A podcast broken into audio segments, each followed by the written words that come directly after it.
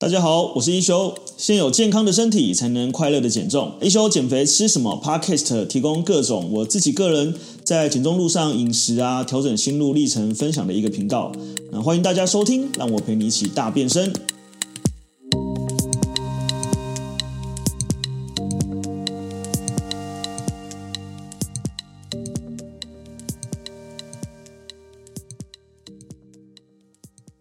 先有健康的身体，才能快乐的减重。大家好，我是一休。那我们今天又来到新的一集一休教你练的单元，这样子。那这一集我们来跟大家聊一聊，就是呃，蛮常也被问到的一个问题，就是呃，有些人问说，哎，我知道要瘦就要动嘛？可是我每次运动都很难持久，到底要怎么办？这样子。好，那因为我们的呃整个频道的主轴是就是一休减肥吃什么嘛，所以我们是以瘦身的角度来切入哈。那呃，其实我觉得要瘦就要动这件事情，它有时候其实是一个迷失，因为啊，就是呃，很多人误以为就是我一定要非常大量的运动我才能瘦。但大家如果不管是前面有听到，或是有如果你有接触到减肥的观念，你应该有听过七分饮食三分运动这件事情。所以也就是说呢，其实呃逻辑上我们。运动这件事对我们绝对有帮助，可是我要靠呃纯运动瘦身，其实是有一定困难度的。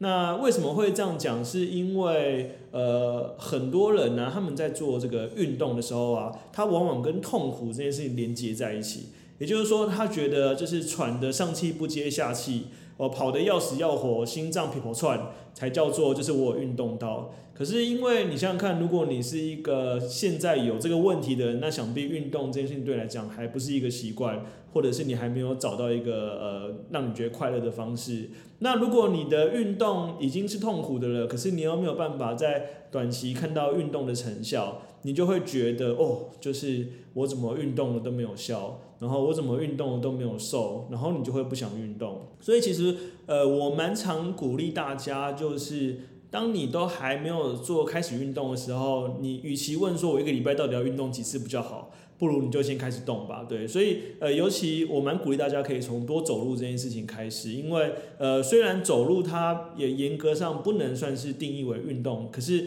它其实是一种活动。那这个活动呢，它其实。本身对于健康就非常有帮助。第二个呢，如果在这个呃饮食有一定控制的基础下，然后又有去做像是走路这样子的呃非运动产生的活动热量，它其实一部分也会去增加你整天的这个所谓的消耗热量。那我们有常提到说，减重就是呃要先满足基础代谢。但是又要做热量赤字嘛，所以这个热量赤字的产生，除了在饮食上面制造缺口之外，我们其实也可以透过像是这种呃走路这种事情开始。所以其实啊，就是呃，我觉得大家要先去呃厘清一下，就是要瘦是要动没有错，可是那个动呢，不见得是拼死拼活还叫动。那当然呃，我觉得刚当你开始接触之后，你就会发现哦，其实运动它呃，因为你有先做到，你会发现它呃。有点乐趣，所以你可能会从走路开始想要跑步，你可能会从跑步开始想要爬山，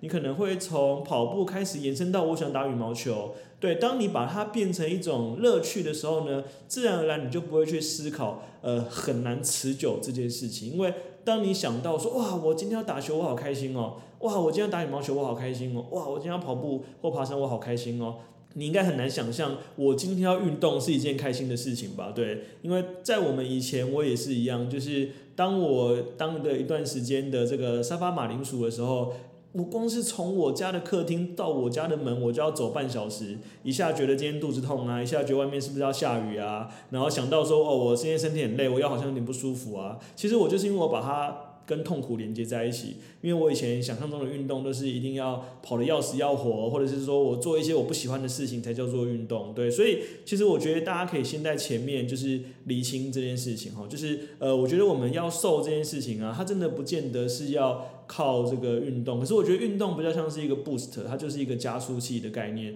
这种多活动啊，每天做五十个伏地挺身啊，做二十个深蹲啊，每天多走五千步啊，都是一件很好的开始。那当然以呃以减重来说，它还是以饮食为主嘛，所以饮食它其实才是最重要的关键。那当然饮食有很多种各种不同的方式啊，不管是所谓的这个一六八。呃饮食法，所谓的这个均衡饮食法，它其实都有不同的族群。那像我自己来讲好了，其实我以前呃用过各种不同的饮食方式，我也做过生酮饮食，然后我用间歇断食，然后我也有极端的饮食，整天吃水煮餐。可最后我终于找到一个我觉得相对适合我的方法，就是我用偏向间歇断食，然后跟这个热量赤字，然后搭配运动，呃，慢慢去找到一个属于自己的方法。对，所以其实我觉得，呃，我们透过这个前面的观念，我们就可以知道，其实。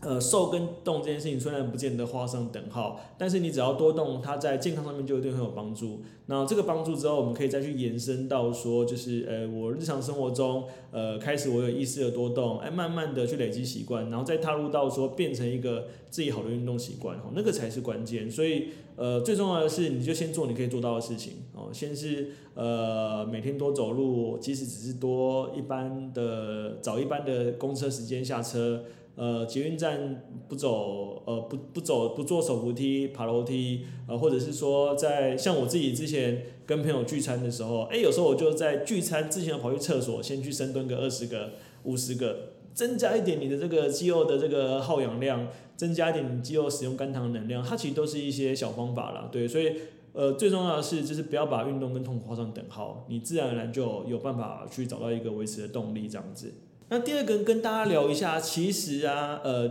减重这件事情它其实是有一个周期性的，呃，就是你不是永远都在瘦啦。呃，第一个当然就是人体本来就有一个均值啦，就是说，依你来讲，你本来就会有一个身高体重的一个标准值，那当然它会随着你的肌肉量不同，那个标准值可能会上下转变。但总而言之呢，你不可能瘦成人干吼，所以呃，其实之前我们就我们这这次就帮大家找了一个这个。呃，二零零七年的一个 UCL 的研究啊，他们在研究说，这个呃，依靠减肥成功的这个参与者当中啊，居然有近三分之二的人在四到五年内发生反弹，甚至比还没减之前更肥。我们刚刚讲到说，就是我们不要把运动这件事情做得太痛苦嘛。那第二个呢，我觉得呃，以这件事情来讲，其实大家也，我想跟大家聊一个东西叫目标设定。呃，其实跟刚才讲说不要做痛苦运动有一点点类似的相像，就是说，其实有时候你觉得就是很难持续，呃，有一部分是你的目标设定得太远了。呃，我蛮常跟呃我的粉丝讲说，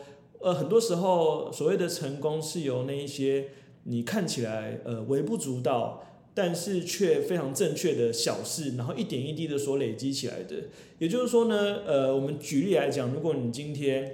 呃，想要瘦三十公斤，你设定我一个月就要瘦三十公斤，跟一年设要瘦三十公斤，呃，它的结论都是一样，瘦三十公斤。可是就是如果你今天一开始就给自己设定一个非常难以达到的目标，你很容易在过程当中，你发现目标没有达到，你就会失去动力，甚至会有一些情绪的反噬，然后呃开始暴饮暴食，然后觉得说啊，我一直努力都没有效果，所以你会非常容易反弹回去。那呃，我我我常鼓励大家说，就是你想象一下，即使你一个月只是呃瘦一公斤，哦，瘦两公斤，其实一年下来都是十二到二十四公斤的一个呃差距。你去猪肉摊跟老板说，老板给我十二公斤的那个猪猪皮或猪油，或二十四公斤的猪油，你知道那个？体积有多大？所以其实有时候我觉得大家都是设定了太远的目标，然后却忘了就是呃就是自己比较近在眼前就可以做到的事情。那当然，我觉得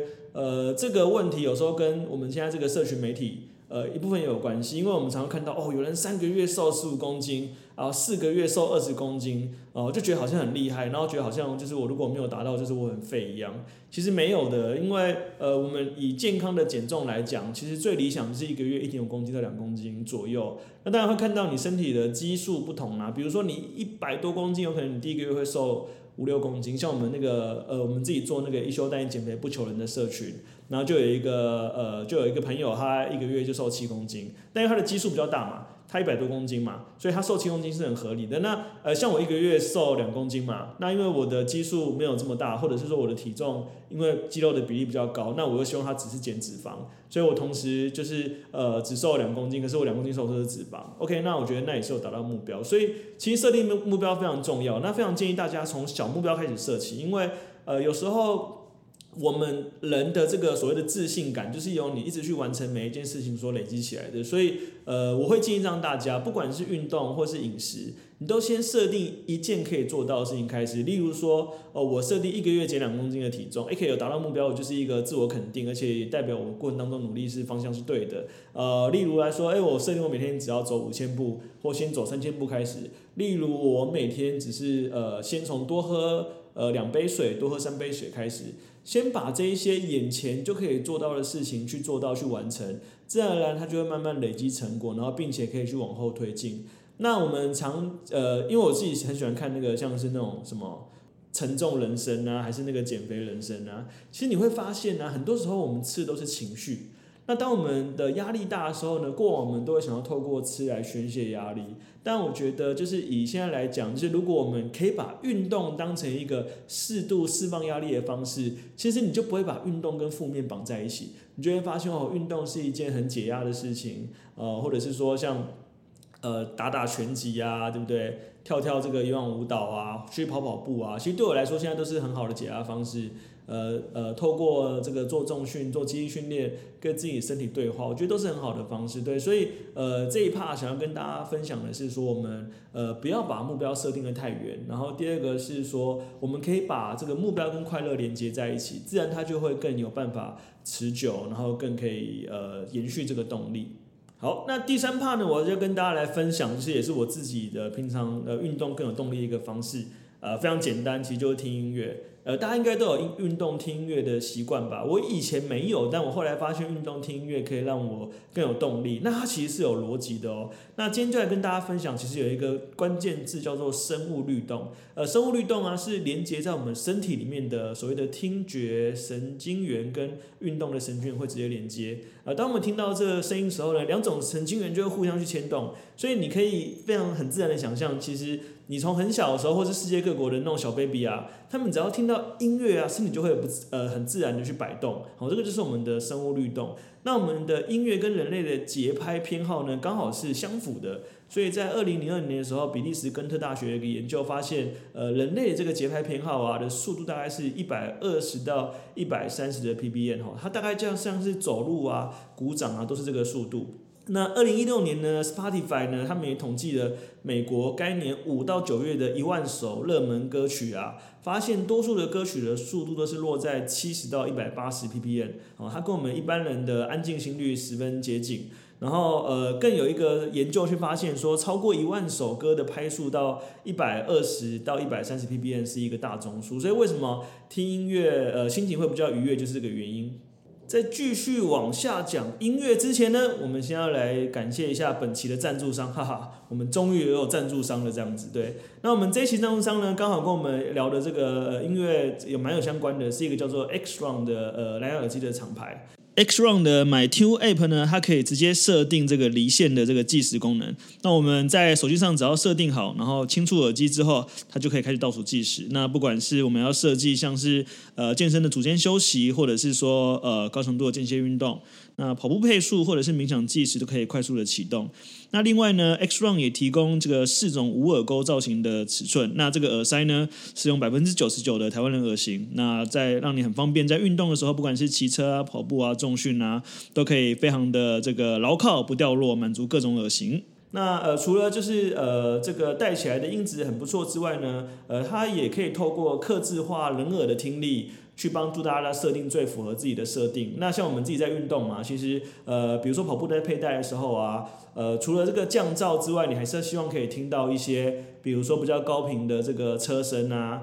啊，或者是说环境音啊。又例如说你在健身房运动的时候啊，呃，你可能在沉浸自己世界的同时，你也需要听到比较呃高频的金属碰撞声啊，啊，它都可以透过这个 App 里面的设定。去找到就是适合自己的这个降噪的频率，甚至做一个客制化的设定哦。那蛮推荐大家可以去呃认识跟了解一下 X RON 这个蓝牙耳机品牌，然后也感谢就是他们有来就是呃做这一期的赞助。对，那呃听音乐对于接下来我们就继续聊说呃听音乐对于大家是不是真能够提高这个运动的效率？好，那接下来我们继续跟大家聊一聊，就是音乐到底对于运动是不是真的会提高效率？那其实呃有很多研究，我们找了一篇二零零七年的研究，他们发现呢、就是把二十四名受试者啊，在热身阶段的时候开始到运动阶段的时候，呃，去介入音乐跟没有介入音乐的持续性的差别。那我直接讲结论哈，就是有介入音乐的人，他们的这个乳酸浓度比较低一点，然后呃运动的延续性也比较长一点，然后呃当然不同的这个节奏啊，不停的不同的强弱都会去影响这个运动的这个持续性跟表现哈。那内容还蛮多的，就是大家有兴趣可以加入我们这个呃我们在那个说明上面留的这个 line，然后我们就可以提供这个研究报告给你。但总而言之呢，就是我觉得这个非常跟我们日常生活中的这个。呃，习惯相符合。像我以前刚开始觉得运动很辛苦的时候呢，呃，我就会选大概十首到十二首左右，就是我自己喜欢的歌。那通常我会选一些比较快节奏的歌，然后我就会边第一个当然就边运动边跟着唱嘛。然后第二个月我也很很清楚说，哎，我只要听完这十二首歌。大概就是三十分钟到四十五分钟的一个运动时间，对，那你就不会把这个呃时间去专注在说我已经运动五分钟了，哦，我还有二十分钟运动，你会去期待说下一首歌是什么，或是说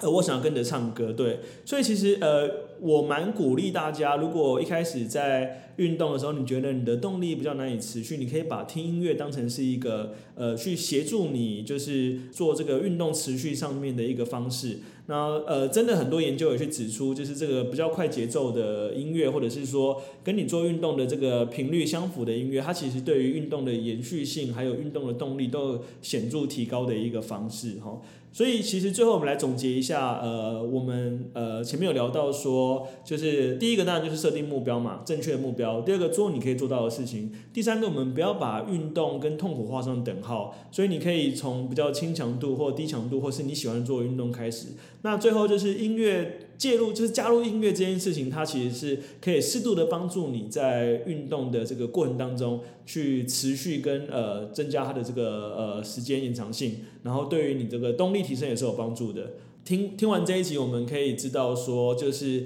呃，不要把运动这件事情想得太困难。然后呃，要瘦其实还是以饮食为大宗。可是我们如果可以每天增加呃一定的活动量，不管是走三千步、走五千步，甚至是只是跑个十分钟，它其实对于整体的这个健康效益或者是减重效益都还是有很大的提升。那你可以透过看剧啊，像你知道我最近有一招非常的奇葩。我家有跑步机，我就边走跑步机边打电动，我就觉得时间过超快。我老婆说我是疯子这样子，然后我就是呃那个均速只有那个四每小时四公里，那其实走起来很慢，可是我有设坡度。然后在走的时候呢，哎，我时间过得很快，我打电动，那就是我找到我适合自己的方式。所以即使我有这么减重经验的人，我还是会做一个这么看起来很奇妙的一个方式，就是边走路然后边打电动。所以你可以边走路边听小说，边走路边听音乐，边走路边。啊，可能没有办法边走边看韩剧啊。你可以边走跑步机边看韩剧，甚至边走路边跟朋友打电话聊天，